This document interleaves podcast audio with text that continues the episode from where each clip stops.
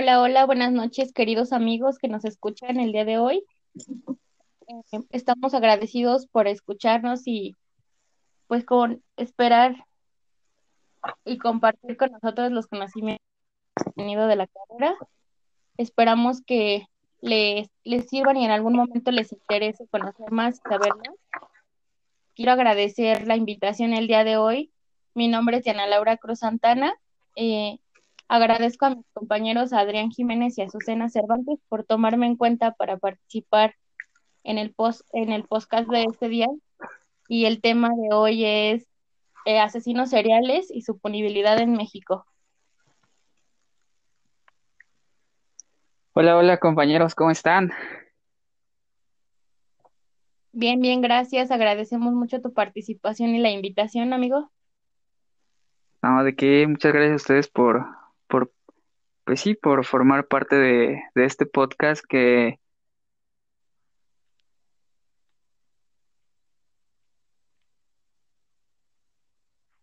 Hola, un compañeros. superproyecto. Hola compañeros, ¿cómo están?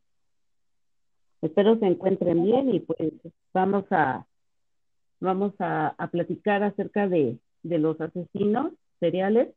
Entonces, pues vamos a iniciar con este programa y espero que les que sea de su agrado.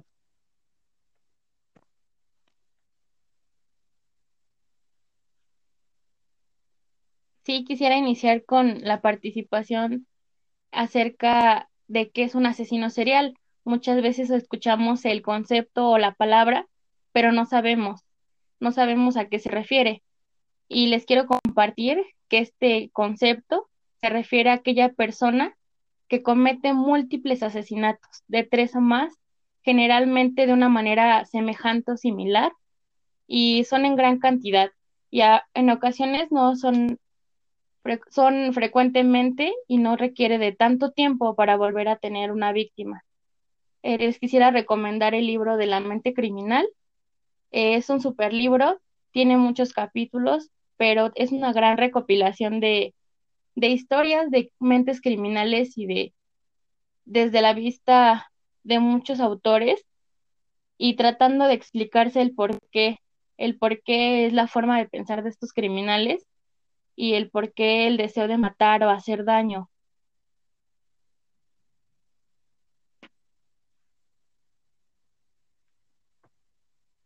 Adelante, compañera Azucena, ¿alguna definición que nos quisieras compartir? Bueno, acerca de lo que es una definición, pues como tal, eh, bueno, yo considero que estos asesinos seriales, pues son personas, como bien lo comentabas, pues que matan eh, a tres o más personas en un lapso de un mes en promedio. Estos asesinos seriales tienen como característica pues un perfil eh, y pues ahora sí que pues andan cerca de nosotros eh, dando una apariencia de, ser normales, pero este, pues ellos carecen de lo que es la falta de, pues, empatía, eh, como lo comentaba, suelen dar una apariencia de normalidad, este, ellos eligen a sus víctimas, ahora sí que son personas este, pues vulnerables, pueden ser manipuladores o incluso, eh, incluso perdón, seductores, y pues en torno a, a, lo que es un origen aversivo. Entonces, este, bueno, estas son unas de las características que, que tienen los asesinos. Oh, ¿Alguna otra característica, compañero? eh, pues sí, como, como bien lo señalaste, esto, pues bueno, se, nosotros a simple, a simple vista en la sociedad las vemos como personas comunes y corrientes, ¿no? Podría ser nuestro vecino y así. Pero ya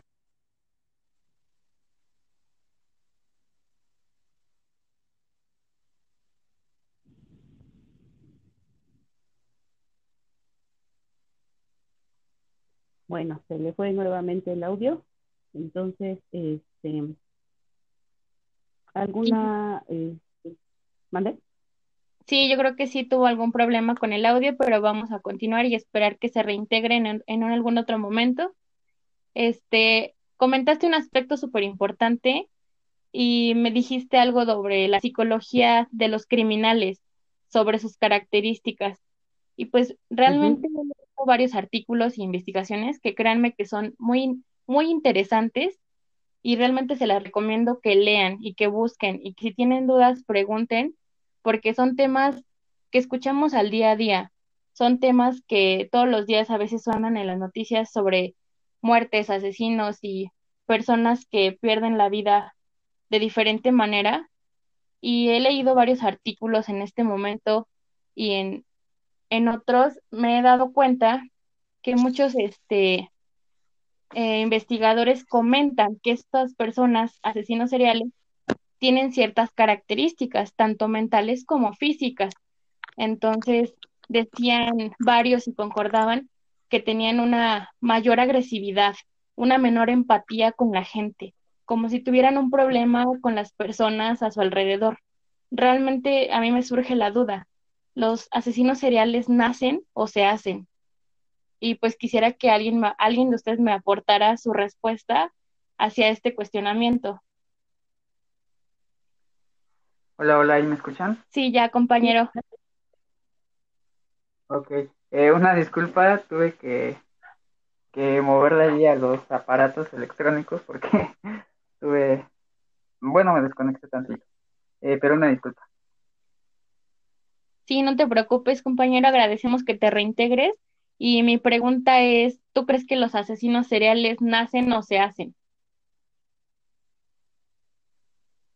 Pues desde mi punto de vista, eh, la verdad yo sí creo que se hacen los asesinos seriales, puesto que, como bien lo señala mi compañera Azucena, a simple vista en la sociedad, nosotros la, los vemos como, como personas comunes, comunes y corrientes, pero ya adentrándonos más a, a temas de psicología, eh, pues realmente no sabemos qué es lo que pasa por sus cabezas, ¿verdad?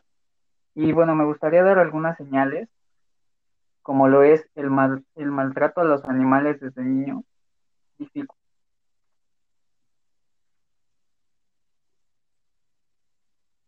Bueno, nuevamente yo creo que lo perdimos, pero en cuanto a la pregunta que, que hace este, Diana, bueno, no necesariamente, eh, no necesariamente tiene que ser que nace o que se hace, y en específico realmente no, hay, no es necesariamente que ellos tengan un trastorno mental. Existe eh, socialmente la idea de identificar, pues, ahora sí que al asesino con una presencia de psicopatología. Sin embargo, este, esto pues realmente no es así. Los asesinatos que, que ellos cometen pues son provocados eh, por personas considerablemente este, pues sanas. Y en algunos de los casos pues o crímenes de los que hemos eh, escuchado pues son crímenes pues muy muy crueles. Y como lo comentaba anteriormente pues son son personas que que podemos decir que son normales y que buscan hacer el daño en cuanto este, pues sí llegar al asesinato con personas o inclusive niños, no, es que realmente no tienen edad para, para como, eh, cometer estos asesinatos. Sí, de acuerdo contigo, compañera. Realmente yo también siento que los asesinos no, no se, no se nace con ese instinto a matar o a hacer daño, sino que conforme a está su entorno, pues a algunas ocasiones genera eso, que la persona quiera quiera desquitar o hacer alguna cosa que no debe de forma incorrecta. Esa necesidad, pues a lo mejor de ser agresivo, de ser grosero, de provocar daño, de hacer sentir dolor a los demás. Eh, me surge un, un, un, término que dice neuroquímica.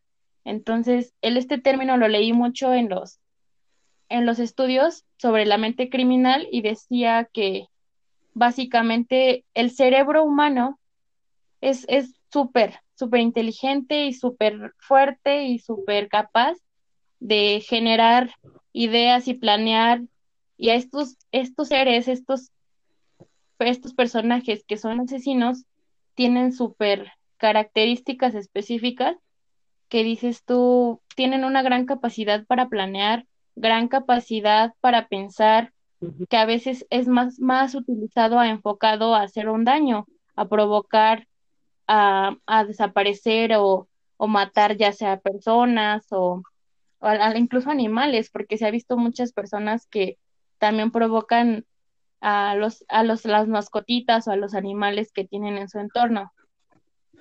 Sí, claro.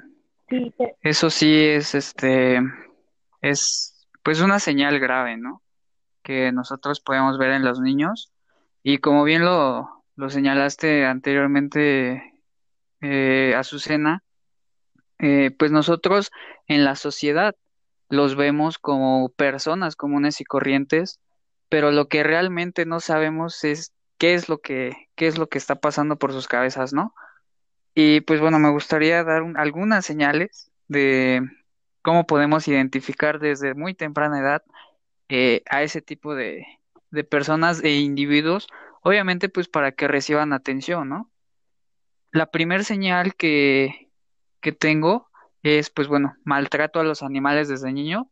Yo creo que esa es una señal que evidentemente se tiene que tratar.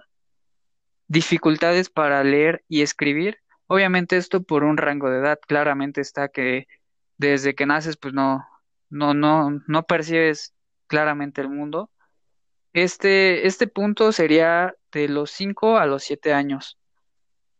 Y eh, ahorita, como bien lo señalé, pues bueno, las etapas, esa sería para etapas de niño, para etapas de adolescentes, que yo creo que es muy importante aquí, este, checar, que, pues que nos llevan a juicios malos, ¿no? Ser agresivo, descuidado. Un punto también muy importante que se ve desde la niñez hasta la adolescencia, inclusive en la adultez, es la piromanía, que es el uso del fuego. Y aquí ya entra un poco más este, enfocado hacia, hacia el cerebro, hacia el funcionamiento del cerebro, que va más a la neurosis, que es la incapacidad de controlar los esfínteres, obviamente habiendo concluido la, la etapa de un desarrollo cerebral que va desde los 3 a los 4 años. Bueno, yo eh, en una de las investigaciones eh, también me encontré un libro de un investigador este, estadounidense, se llama Adrian Reiné. En uno de sus libros de, ano- de Anatomía de la Violencia, este libro salió en el 2014. En este libro nos habla de que existe un gen de la violencia y así este, este investigador lo hace de, para el conocimiento de las personas, donde nos está pues diciendo que sí hay una, hay una hormona que, que regula nuestros neuro, neurotransmisores que implica el control de los impulsos, ya que los individuos que carecen de este gen tendrán una predisposición a lo que es eh, mucha violencia. Entonces, pues realmente, pues yo digo que sí, que sí nacen ya con ese, ese tipo de, de violencia. Ok, entonces tú piensas, bueno, respondiendo a la pregunta, ¿tú piensas que el asesino serial nace? Mm, sí, ya como este, lo vuelvo a, a, a reiterar, este investigador Ah, este, sí lo plantea de esa manera y lo que leí, este, sí, viene ya de, con un gen que, este, pues sí, que es derivado a que ellos tengan mucha violencia, pero no sé, a lo mejor mm, podemos decir que conforme va creciendo, pues los padres se tienen que ir dando cuenta de que a lo mejor el hijo es un poco pues más agresivo y todo eso pues se ha llegado a, a, a que sean tratados y pues realmente pues deteniendo este, ¿cómo podemos llamarle? Eh, pues este síntoma, no sé de qué manera llamar. ok, ok, ok. ¿Y tú, eh, compañera Diana, tú piensas que el asesino serial nace o se hace? Este, yo considero que realmente se hace. Eh, sí concuerdo en una parte con lo que dice mi compañera Azucena en cuanto a las sustancias que pudiera contener o esas hormonas o esas eh, pues,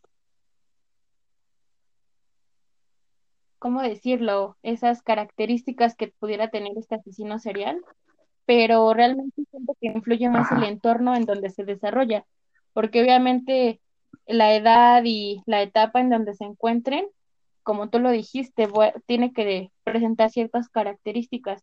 Entonces, si se desarrolla en un entorno de agresión, de violencia, incluso en el consumo de sustancias pues dañinas a la, a la salud o una mala influencia tanto eh, maternal o paternal, pues sí sería, mi punto de vista es que un asesino se hace.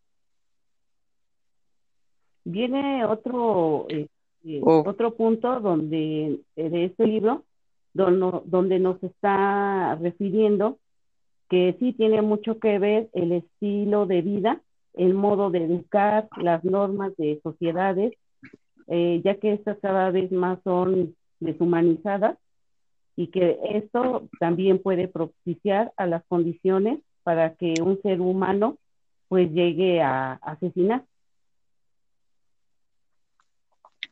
ok. Eh, pues bueno, muy buenas aportaciones por parte suya. Y bueno, ya dando mi punto de vista de si el asesino serial nace o se hace, yo desde mi punto de vista, y concuerdo con, con Azucena, yo pienso que el asesino serial nace.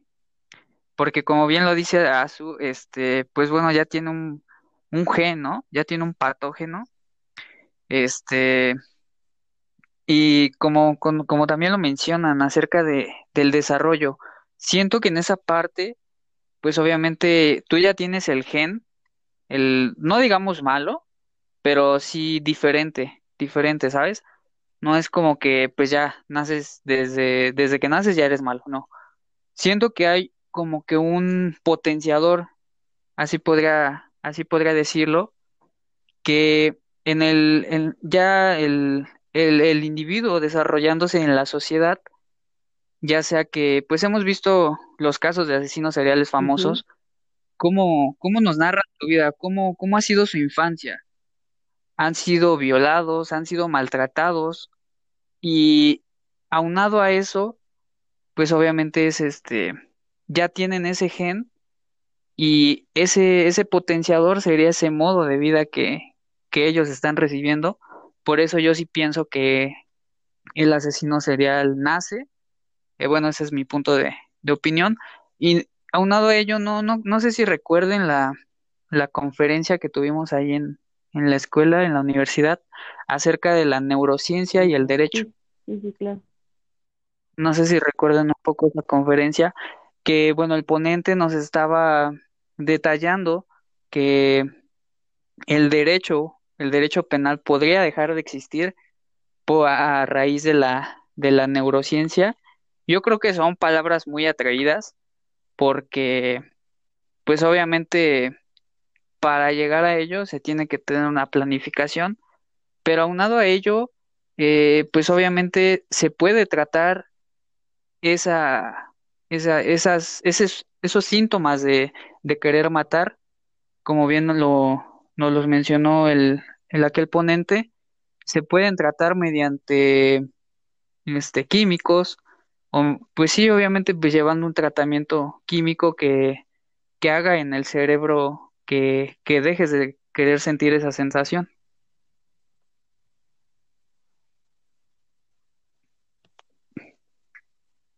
Sí, sí, compañero, comparto la idea que realmente el ponente ese día se atrevió a decir que dejaría de existir el derecho penal y también yo lo considero que realmente sí fue una palabra muy fuerte y un término el desaparecer y pues realmente dudo que el derecho penal desaparezca. A lo mejor se van a adherir ciertas ramas o ciertas investigaciones al derecho penal como tal, como todo, como toda ciencia que va evolucionando y requiere de más sustentabilidad y de más conocimientos. Y yo, yo pienso y sugiero que el neuroderecho y la neurociencia se adhiere al derecho penal para entender a esas mentes criminales y pues ciertamente sí, en algunos casos sí tratar a esos sujetos que tienen estos padecimientos o estos genes para evitar que en algún futuro pues sean algún tipo de asesino o criminal. Pero realmente, pues si pongamos un ejemplo, si tenemos a una, a una persona de estas características y la familia o el entorno familiar en el que se desarrolla no permite o no le ponen atención o no se dan cuenta, pues obviamente este sujeto va a crecer así y realmente no entraría el neuroderecho ni la neurociencia a generar ese control de esta mente criminal.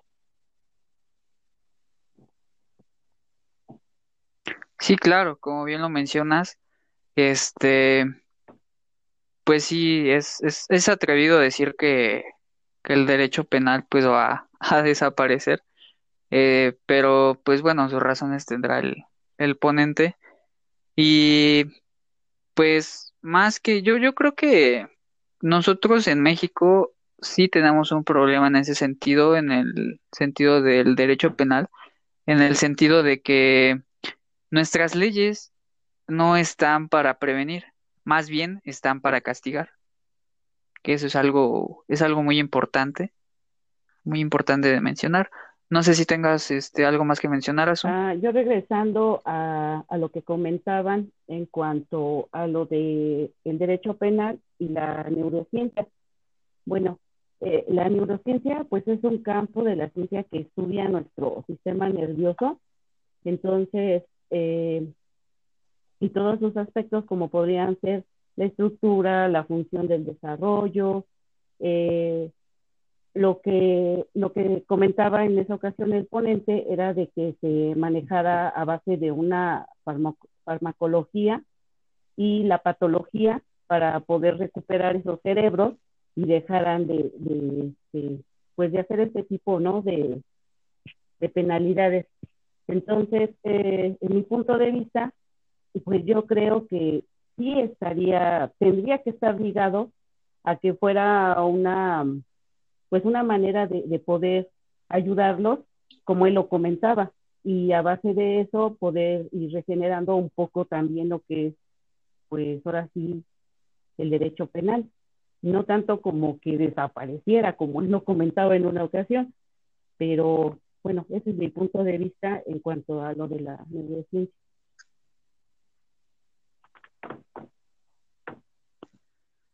Ok, eh, bueno, en ese sentido, me gustaría eh, indicarle a la audiencia, a las personas que nos están escuchando, cuáles son los tipos de, de, de asesinos seriales que existen, porque ojo, no todos son este, no todos tienen una manera de, de ser, ¿sí? Unos son psicópatas, otros son sociópatas, eh, otros son asesinos seriales, asesinos en masa, Splicker, que ahorita sí me, me gustaría comentar. Y pues bueno, eh, no sé si tengan algo más que, que comentar, sino para, para, para dar este apremio a este, a esos tipos de, de asesinos No, adelante, seriales. compañero. Este, seguimos.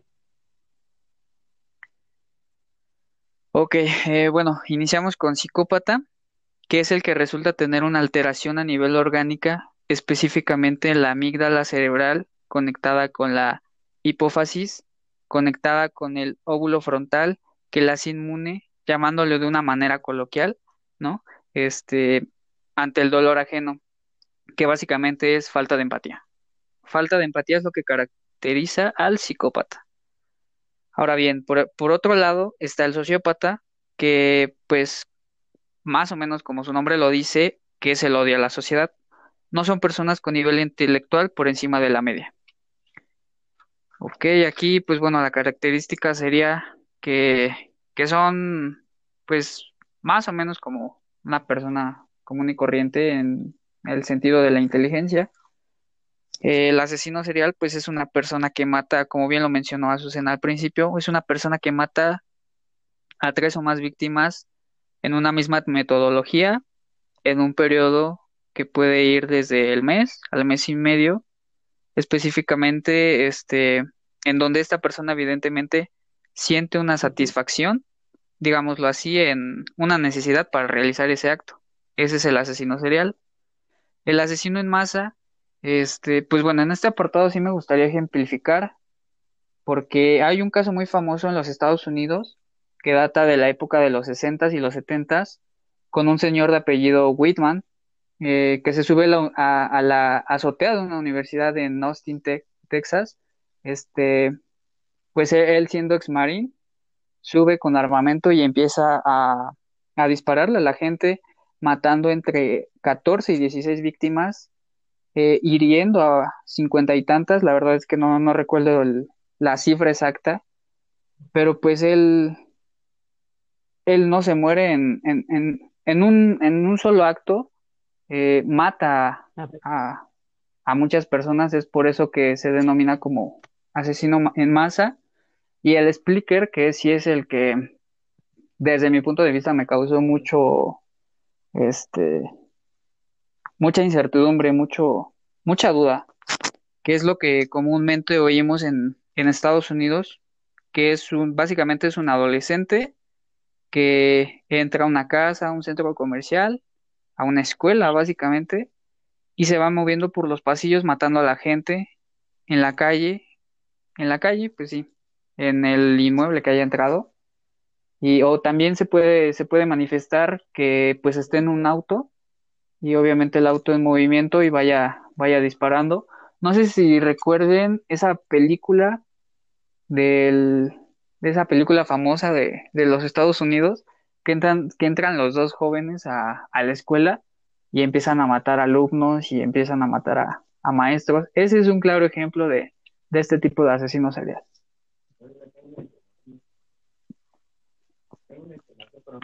Ah, ok. No sé si tengan algo más que algo más que comentar antes de entrar a, los asesinos y pues obviamente su punibilidad. Bueno, yo por ejemplo eh, también investigué acerca de los asesinos. Eh, hay unos que los denominan itinerantes. Estos asesinos eh, los definen como aquellos que matan a tres o más personas en un solo evento. Entonces, pues sí, hemos llegado a escuchar eh, que han cometido estos asesinatos en eventos este, pues masivos.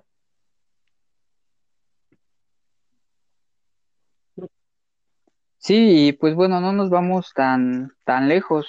Eh, también ocurrió un caso de esos aquí en, en México, si mal no recuerdo, fue en Sinaloa, donde un niño eh, ya de, de, secundaria o primaria, la verdad es que no recuerdo bien, eh, entró, bueno, llevó, llevó en primera el arma de, de su abuelo, que su abuelo era un ah, ex militar, y pues obviamente su, su abuelo le, le enseñó a disparar, pero pues obviamente el abuelo al enseñarle a disparar, él no se imaginó que, que el niño iba a tomar esa, esa actitud. Y pues el niño entra ahí a su salón de clases y todo, como un día normal, eh, y le dispara. La, su primera víctima me parece que fue la maestra, y ya sucesivamente se fue, fue con sus, sus, este, sus amigos, sus compañeros, ah, exacto. Y este, y pues es que y es, y es básicamente como lo que mencionábamos al principio de las señales, ¿no? Porque ahí cuando lo, bueno, ya cuando lo pasaron a los medios de, de comunicación, pues sí mencionaron que era un niño pues apartado, que no, no le gustaba convivir con sus compañeros y pues sus compañeros no tenían como que referencia de, del niño, decían que pues era un niño muy apartado y, y pues eso es sí, básicamente. Ya que, este, bueno, ese tema pues sí, sí, también sería uno de, de los mm, conflictos a que a lo mejor pudieran llegar esto y pues ya se también se conoce ese tema que es el bullying, entonces también tiene que, ver una parte, yo creo que ahí, para que este pequeñito, pues yo creo que cometiera ese asesinato. Sí, eso, exacto. Eh, Dianita, no sé si quieras eh, compartir algo o regañarnos, se puede también. Estaba escuchando sus aportaciones y realmente sí concuerdo y escuché también del caso de este niño que agredió pues a la maestra y tuvo muchas víctimas. Fue un caso muy sonado aquí en, en el Estado de México y las, bueno, las noticias de, del Estado sonaba mucho esa historia, que cómo era posible que un, pues un niño pudiera haber agredido a la maestra y que trajera un arma pues de ese estilo y pues realmente de ese calibre que no era tan fácil de conseguir. realmente sí, sí tiene que ver mucho la, Sí, no,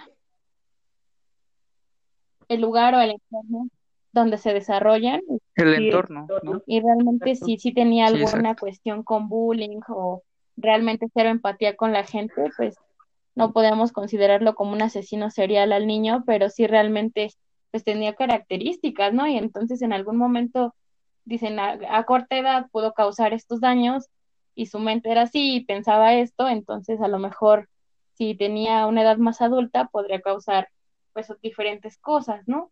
Y con más intención y con más planeación. Sí. Sí, claro. En ese sentido, pues bueno, eh, sí me gustaría iniciar a mí con el primer asesino serial famoso que, que investigué.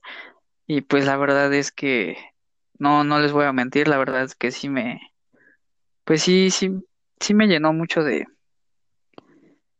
de nostalgia porque pues básicamente es un, es un delito únicamente contra, contra las mujeres, que sabemos que en nuestros días pues eso es pues del día, o sea, del día pues ya amanecen lamentablemente mujeres violadas y así. Eh, mi asesino es Ted Bundy, es este famoso, no sé si, si ustedes lo hayan escuchado. Este, no, en mi Mm, caso, ¿no? no, de mi parte no. Ok. Eh, pues bueno, él secuestró, asesinó a 30 mujeres en los Estados Unidos. Cabe recalcar que fue brutalmente, cosa que ahorita, ahorita mencionaré porque fue brutal. Eh, fue durante el año de 1978 a 1900, perdón, 1974 a 1978. Además que se cree que es eh, responsable de 40 desapariciones sin resolver. Imagínense la, la magnitud de ello. Se hacía pasar por discapacidad, bueno, su, su modus operandi básicamente era hacerse pasar por discapacitado o por alguna persona con al- algún tipo de superioridad social como político y pues, pues bueno, las, las asesinaba, las violaba, las torturaba y las desmembraba, llegando a guardar recuerdos de sus víctimas como, como las cabezas y fue arrestado en 1979 y condenado a la silla eléctrica en 1989. Ahora bien, eh, con respecto a su punibilidad, pues sí, me resulta, me resulta muy bien, este, muy, muy dudoso, ¿no? Porque, pues bueno, en primera, ¿cuál fue el bien jurídico que se lesionó o se puso en peligro? Pues evidentemente fue la vida, la vida de las 30 mujeres que, que les arrebató la vida y pues bueno, las 40 que desaparecieron no lo pudieron culpar por ello porque pues no, no tenían pruebas. Eh, segundo, ¿cuál es el tipo penal que protege ese bien, ese bien jurídico? Como lo mencionamos en el tema, pues lo vamos a, a traer hacia México. Su punibilidad va a ser hacia México. Este, en este caso, pues es el Código Penal, obviamente del, del Estado de México. Y co- como había mencionado que eran puras mujeres, en este apartado, pues vamos a mencionar el feminicidio. ¿Ok? Eh, bueno, el tercero es el tipo penal que, si, el, si este tipo penal tiene algún agravante o atenuante, pues obviamente que tiene, agravante. tiene agravantes, que fue la tortura, el desmembramiento, la violación y pues obviamente el feminicidio. Ese es un agravante. El grado de ejecución, pues, bue- pues bueno, fue consumado instantáneamente como bien lo menciona el artículo octavo, fracción tercera, párrafo segundo. Eh, la forma de intervención, pues es evidente que él es el autor directo. Aquí cabe aclarar, me gustaría hacer una aclaración, porque vi un reportaje que de estos tiempos, 2020, que aún decían que era el autor intelectual. Y no, eso está, eso está, eso está mal, porque el llamado autor intelectual dejó de existir de la literatura desde, de- desde 1828. Eso sí es un apartado que me gustaría este, aclarar. Ahora bien, la naturaleza de la conducta, pues obviamente fue en acción dolosa. ¿Por qué? Porque pues él lo hizo con toda la intención de hacerlo. Bien, eh, no sé si alguno de ustedes quiera aportar algo de su asesino serial Este, o... sí, de mi parte sí, compañero, pero quisiera comentar acerca de específicamente de tu caso. Como lo dijiste hace un momento, el caso de, el caso del término feminicidio aquí en México abundando, pues, notoriamente. Realmente en el año pasado, 2000, 2020 y, y, y 2019, fue de los temas más sonados y más escuchados en todas las noticias, periódicos, revistas, porque realmente México es de los países donde se se escuchaba más casos de feminicidio, se veían más, se presentaban más, y realmente sí, la, la autoridad como tal y las leyes aquí solamente son una autoridad sancionadora, una autoridad que da penas, que dice, hiciste eso 20 años, hiciste y, cortaste esta falta 15 años, ¿no? Realmente no previene, no busca alternativas para pues evitar tanto caso. Realmente aquí en México también existen otros delitos, pero el tema de feminicidio arrasó, arrasó con las noticias, arrasó en las revistas y todo el mundo en redes sociales, incluso algunos medios de comunicación hablaban del tema, incluso hasta famosos artistas, actores decían, el tema de feminicidio en México es un tema que abunda, es un tema que necesita cuidado, que necesita tratamiento, que necesita que se tome algo, que se haga una acción. Incluso se han manifestado grupos de mujeres que han causado grandes disturbios por la misma situación, que no se les da pues ni siquiera el procedimiento adecuado para seguir estos casos. Y realmente ha abundado demasiado en las zonas rurales la desaparición de, jovencitas. La mayoría o en la mayoría de los casos son menores de edad. Realmente no hay un estándar de edades, pero las menores de edad son las que corren más peligro. Y ciertamente en las ciudades como tal capitalinas o centros, donde hay más flujo de gente, es donde hay más casos y donde se ve notoriamente la desaparición constante de personas, constante de chicas que el, al día de hoy pueden estar en la mañana y en la tarde ya no las encuentran o pasan dos o tres horas y ya no, no responden o las secuestran o las matan o las violan, pero realmente es un tema que requiere mucho, mucho interés por parte de las autoridades en este momento y realmente en todos los países, pero lo que es México requiere mucho más atención. Esa es mi aportación desde, desde mi tema y de también quisiera compartir mi asesino, que también este, me conmocionó a mí cuando leí la historia. La verdad no, la, no, no lo podía creer. Y era una mujer, una enfermera, como tal, se dedicaba pues a hacer a esta, a predicar esta profesión pues tan bonita que es de ayudar y proteger a los que necesitan. Y pues su nombre era Felicita Sánchez. Eh, esto sucedió en, en la capital de la ciudad, en el Estado de México, y era una enfermera partera que realmente asesinaba a los bebés, eh, realmente los traía al mundo y los asesinaba. Incluso también manejaba una red de trata de personas que se dedicaban a adopciones legales, más bien ilegales, perdón. Eh, y los niños que no podía vender como tal o que no eran adoptados así, los mataba o los vendía o los desmembraba o los órganos, este, pues realmente los vendía. Eh, también este, tenían como un promedio de 50 víctimas posibles y realmente fue cuando ella dijo, yo más o menos ataqué a 50 menores, a 50 bebés, a 50 bebitos. La nombraban la trituradora de angelitos por este tipo de situaciones y cuando la atraparon ella dijo, sí, yo lo hice y realmente lo aceptaba, pero después su muerte fue una conmoción total porque se murió sobre en una sobredosis que realmente ya se había tomado. Entonces, cuando fue detenida, realmente llegó a, como tal a la cárcel y después de un tiempo ella misma se, se drogó, sobredosis y murió. Entonces hubo como conmoción porque realmente no podían creer que no fuera, pues como tal, eh, como tal este, penada esa, esa actividad que se había realizado por esta persona.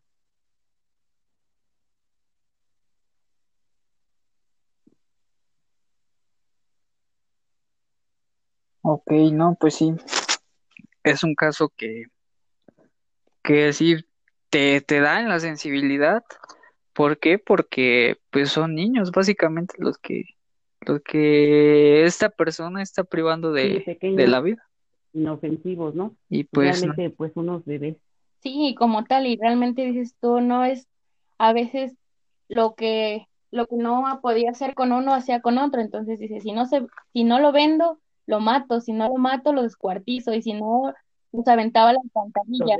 Entonces su mente era como realmente provocar el daño, hacer el daño. Incluso trabajaba como partera y decía que pues muerto el, el, como ella decía, el producto no, no aguantó, no resistió, y cual, pues ya lo había vendido, ya lo había, pues realmente lo había tirado o lo había pues dejado, pero realmente todos los bebés que ella este tenía los mataba, ya sea de una, de una o de otra forma. Y esto también lo podemos encontrar en, en el Código Penal del Estado de México, en el artículo 249, donde una, un servidor como tal, doctor o enfermera, provoque la muerte.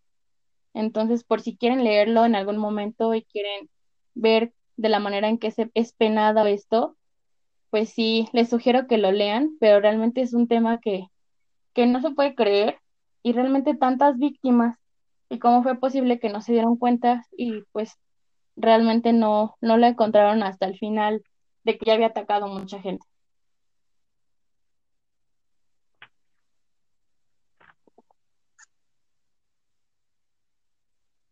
Ok, pues bueno, en ese apartado, pues sí, evidentemente, como ya lo mencionaste, existen agravantes que, que pues bueno, que por ser servidor público cometes un delito y las penas son, son mayores. ¿Por qué? Porque pues ya tienes como que Sí, correcto, injerencia en, en un ciudadano normal, ¿no? sobre ti y realmente, pues sí, es una, es un agravante para este tipo penal, como lo es este el homicidio, el aborto, el asesinato como tal.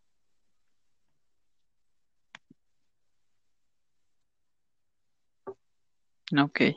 Eh, bueno, Azu, algo Pues que sí, nos quieras compartir. este, pues con lo del feminicidio, eh, ya que esto, pues bueno, es la manifestación eh, más extrema del abuso, la violencia de hombres hacia las mujeres.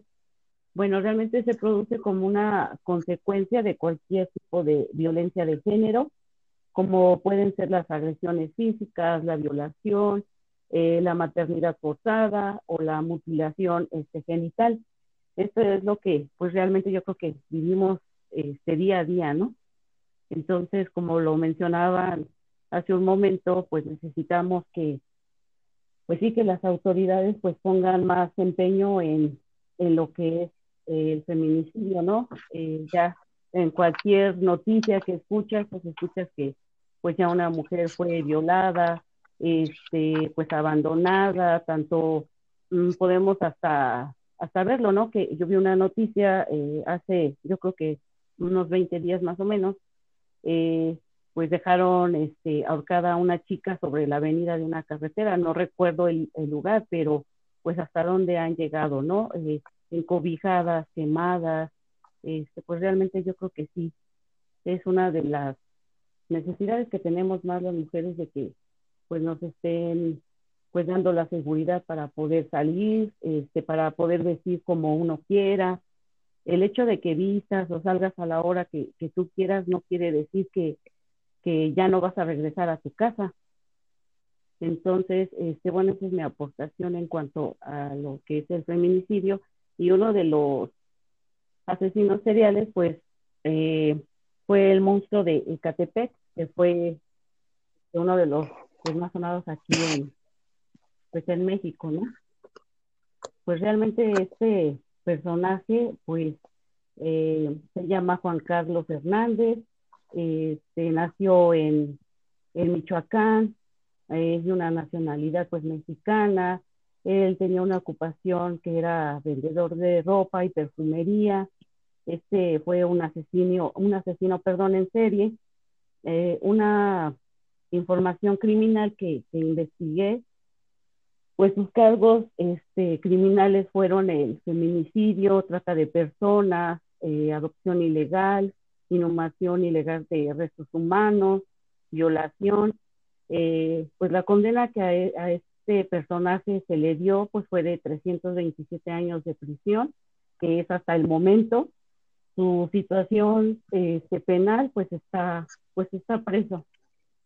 Eh, este asesino pues lo que cometía pues era canibalismo, asesinó este mm, entre lo que son 10 y 20 mujeres, contando las que pues ahora sí que él dijo que pues que no iba a decir, ¿no? Entonces, pues esta es mi aportación de este asesino en serio.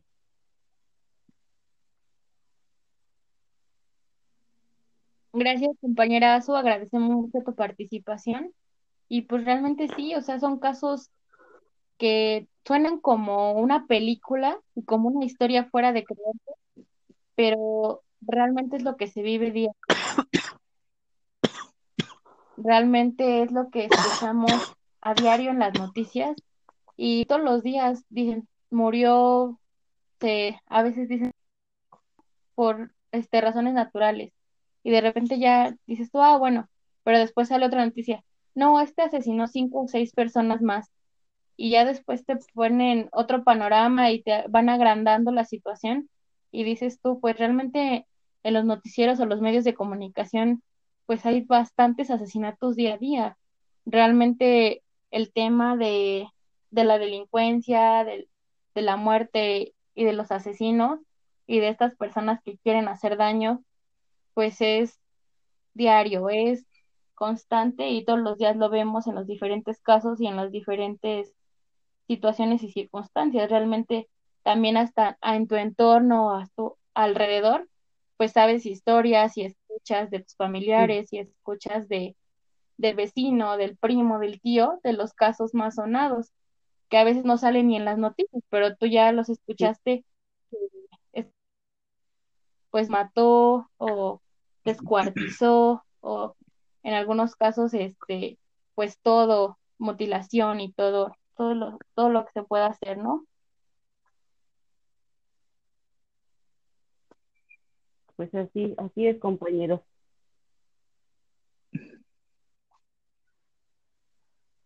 Este, y bueno, siguiendo con, con el tema, eh, me gustaría compartir el caso de Juana Barraza Samperio, que, pues bueno, fue más bien conocida como en los medios como la Matavijitas.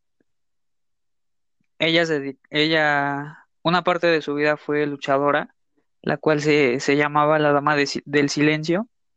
Esta, muy, esta mujer fue hallada de responsable de al menos 12 robos y 16 asesinatos de personas de la tercera edad cometidos en los años de 1990 al 2006 en la Ciudad de México entraba a su casa haciéndose pasar por enfermera y después los mataba y por ende pues los robaba. Eh, por ello la prensa la identificó como la, la matavijitas por, por estas personas de, de la tercera edad. Fue sentenciada a, a 759 años de cárcel y pues bueno, sigue presa en el penal de Santa Marta Catitla, eh, donde ha reclamado su inocencia en en distintas entrevistas. Eh, y pues bueno, cabe aclarar, o este es un dato como, como interesante, siempre vestía de rojo cuando cometía sus crímenes. Eso sí es como que, pues no sé, no sé qué, qué le haya dado por vestirse de rojo para cometer esos crímenes, pero sí es como que un dato ahí interesante. eh, pues bueno, Aquí, sí, pues es que básicamente desde mi punto de vista y por lo investigado y ya viendo sus aportes también de ustedes, pues siento que es más como que un trauma, ¿no? Algo que, algo que sufrió ahí, este, en su infancia, en su adolescencia. Inclusive en su, en su madurez ya, que, que haya tenido algún trauma y, y por algo se, se viste de rojo, no sé, algo por el estilo. Este, pues bueno, aquí, como lo mencioné antes, pues ella cometió dos tipos penales diferentes, que fue el robo y fue el homicidio a las personas de la tercera edad. Iniciamos con el robo, que pues obviamente son dos tipos penales diferentes. En el robo, pues el bien jurídico que se lesionó, pues es el bien material. ¿Y qué tipo penal protege ese bien jurídico? Pues obviamente el Código Nacional, digo el Código Penal, perdón, de, del Estado de México. Eh, ¿el tipo penal tiene alguna modalidad agravante o atenuante?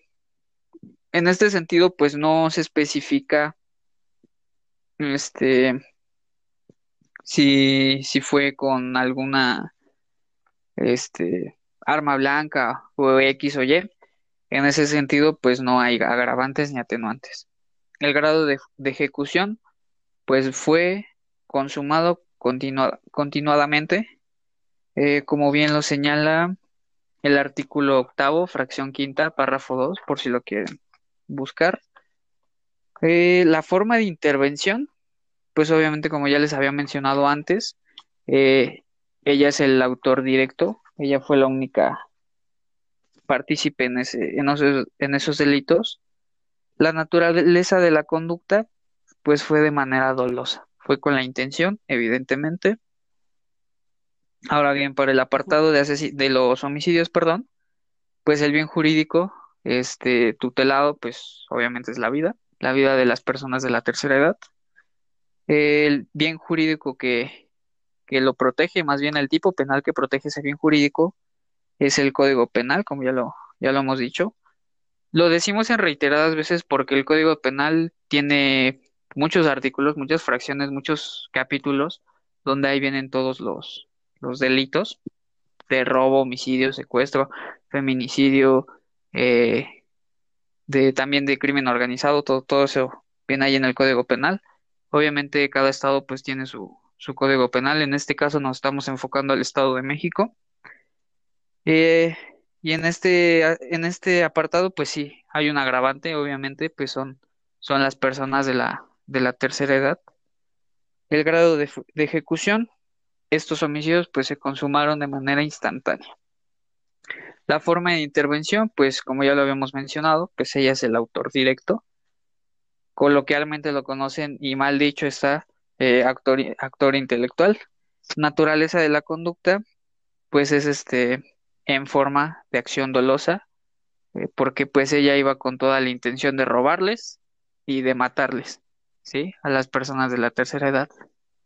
Y pues no sé si tengan algo que, que aportar acerca de, de esta, de En esta mi caso persona. no, no compañero, pero sí, realmente el caso también muy famoso y escuchado. Y ahorita con la explicación que tú nos pudiste dar, se puede apreciar mucho mejor y entender mucho mejor la forma de, de planeación de esta, pues de esta mujer al planear sus este asesinatos.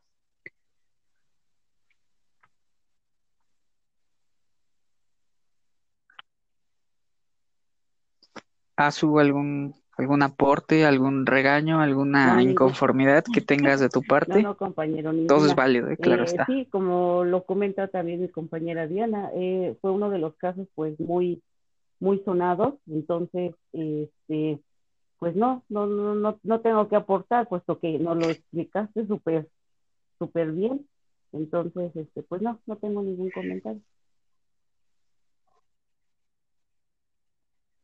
Ok, en ese sentido, eh, pues ya de manera general, no sé si tengan algún comentario, manera de conclusión o algo para que pues no, no se haga tan largo esto y nuestros, eh, las personas que nos están escuchando pues no se aburran. Que yo creo que si les interesan los asesinos seriales, si les interesa un poco el derecho o, o, o ese tipo de del que estamos hablando, pues evidentemente No, no pues se, no se van a aburrir. pero algo que quieran este, aportar, ya a manera de No, pues conclusión para mí fue general. un, un tema súper, este, ay, que se me fue la, la idea.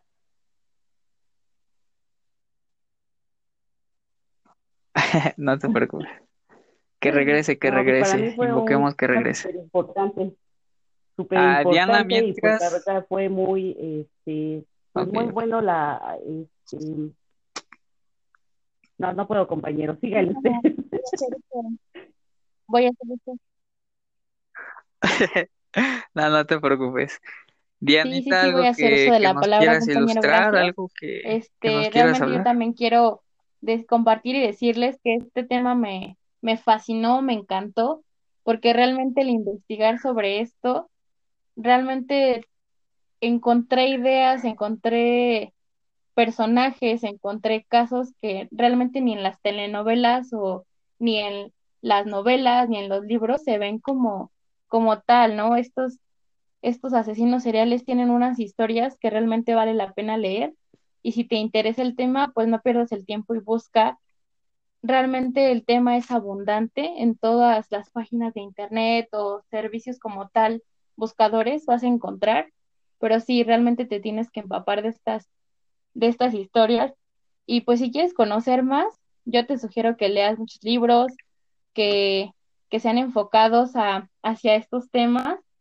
Y también, cómo no, ver videos, incluso ver las noticias, incluso compartir con personas que vivieron o que escucharon o que se las contó el vecino, pero sí es un tema súper padre y realmente lo vivimos día a día.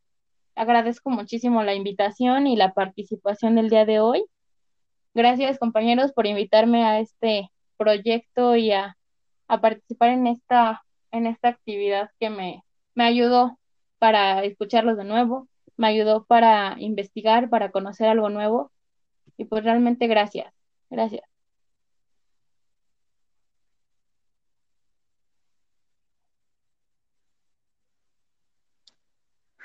Ok, eh, pues bueno, muchas gracias a ti por, por haber asistido a este podcast. Eh, Diana, Azu, yo creo que este, espero y no sea, de verdad que no sea la última vez que, que volvamos a, a tener un tema en común acerca de, de este podcast. Y pues bueno, yo a manera de conclusión, pues sí me dejaría, bueno, más bien me gustaría decir que fue un, un tema que, que sí me consternó mucho el de Ted Bundy acerca de, de lo, pues sí, la violencia de género que sufren las, las mujeres ya con día. Y pues sí me gustaría dejarles un mensaje a las mujeres que, que pues somos más las personas eh, buenas. En ese sentido sí me gustaría decir que las personas, bueno, los hombres con los que yo convivo, eh, créanme que están dispuestos a ayudarlas y si las ven por, por la calle, de verdad, de verdad, no duden en, en alzar la voz, no duden en gritar, no duden en correr, no duden en acercarse a, a otro hombre. ¿Por qué? Porque, pues bueno, no, no todos los hombres tenemos, tenemos ese tipo de, de pensamientos.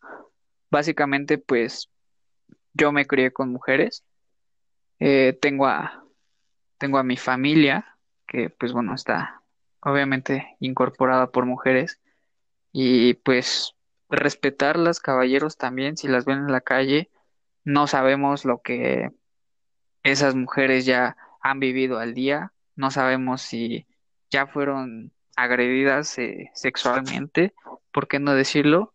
Agredidas, este, también eh, agredidas visualmente, eh, porque créanme que, que se siente, se siente muy feo. Y pues en ese sentido me gustaría decir, mujeres, que de verdad no están solas, este, acérquense a, a los hombres, porque repito, somos más los buenos, y pues vivan, vivan como, como si fuera el último día. Eh, obviamente no, no con esto les quiero decir que vivan el exceso, porque no siempre el exceso es bueno. Pero pues bueno, ya me estoy desviando del tema. Pues Azu, sí, no sé si nos eh, que quieras compartir algo más. este tema fue súper este, interesante.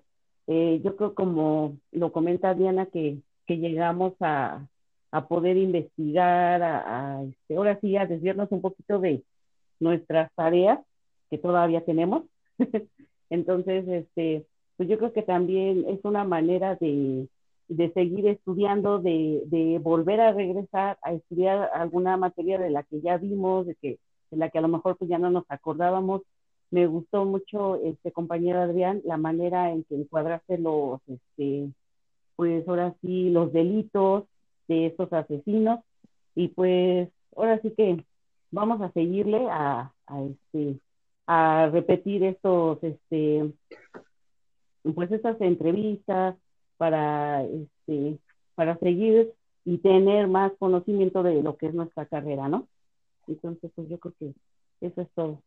Y pues muchas gracias por seguir este invitándome a participar.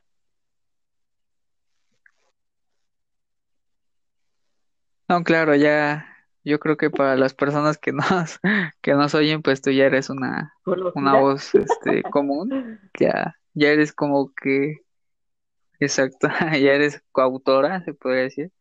Este, y Diana, pues de verdad también gracias por tu participación muy valiosa. Este, siempre nos iluminas con con tu participación, Azu. De igual manera, muchas gracias por participar. Y pues bueno, ya a manera de conclusión, 2.0, este, me gustaría pues darle también gracias a, la, a las personas que nos están escuchando. Y este, y pues sí, como ya lo mencionaron mis compañeras, pues es un tema de bastante, bastante información que pues no abarcaríamos a, pues sí, a, a decirles en, en una sola emisión. Entonces, pues me gustaría recomendarles una serie muy buena. Es de Netflix, se, se, llama Mint Hunter, es de asesinos seriales. Eh, pues ahí, ahí chequenla si, si quieren abordar más este tema. Están asesinos seriales como este eh, Morrison, este, y pues bueno, más asesinos seriales. Y pues bueno, por mi parte sería todo. Por parte de, de mis compañeras, yo creo que que de igual manera sería todo y pues agradecerles, agradecerles una vez más la, participación de mis compañeras que, que me ayudan a, hacer este, este podcast posible. Gracias, compañeros. Gracias y pues nos vemos.